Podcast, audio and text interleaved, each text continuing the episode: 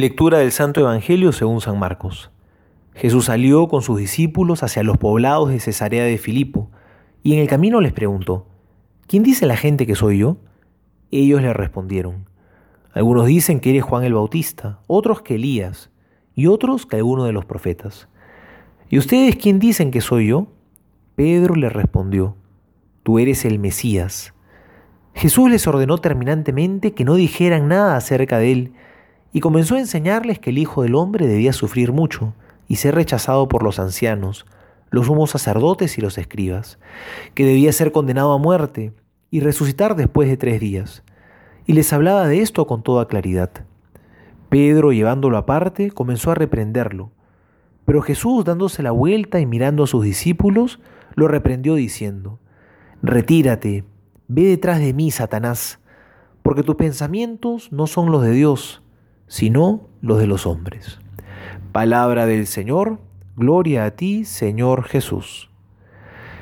Jesús hace en este Evangelio una pregunta que podríamos decir que quizá es la más importante de toda la vida cristiana. ¿Quién es Cristo para ti? Al principio los apóstoles se miran entre ellos para ver quién responde, quién dice la gente que es Jesús. Pero cuando la pregunta se hace personal, ya no se pueden mirar entre ellos. Ahora tienen que mirar a otro lugar, tienen que ser sinceros y mirar hacia adentro y escuchar una voz muy distinta, la voz del Padre que está en los cielos.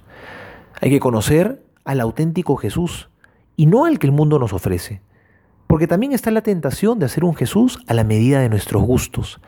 El Señor les hace la pregunta para ver si su concepto se ajusta a la realidad, porque cuando vemos a Jesús como es y no como nosotros quisiéramos que sea, Ahí recién empieza a suceder la conversión.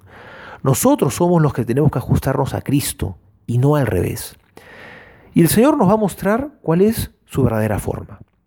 El camino para seguirlo verdaderamente tiene forma de cruz. Por eso le dice a continuación a Pedro que tendrá que sufrir y le dice también cómo morirá. Aceptemos nosotros nuestra cruz y no hagamos un cristianismo acomodado al propio gusto, a la propia medida. El Papa Francisco nos decía al inicio de su pontificado que puede ser muy bonito seguir a Jesús, pero un Cristo sin cruz no es cristianismo, es mundanidad. Eso es lo que el mundo nos propone.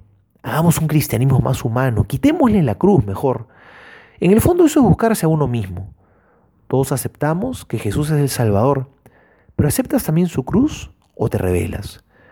Esa es una clara tentación del mundo. Jesús lo va a dejar hoy muy claro cuando reprende a Pedro.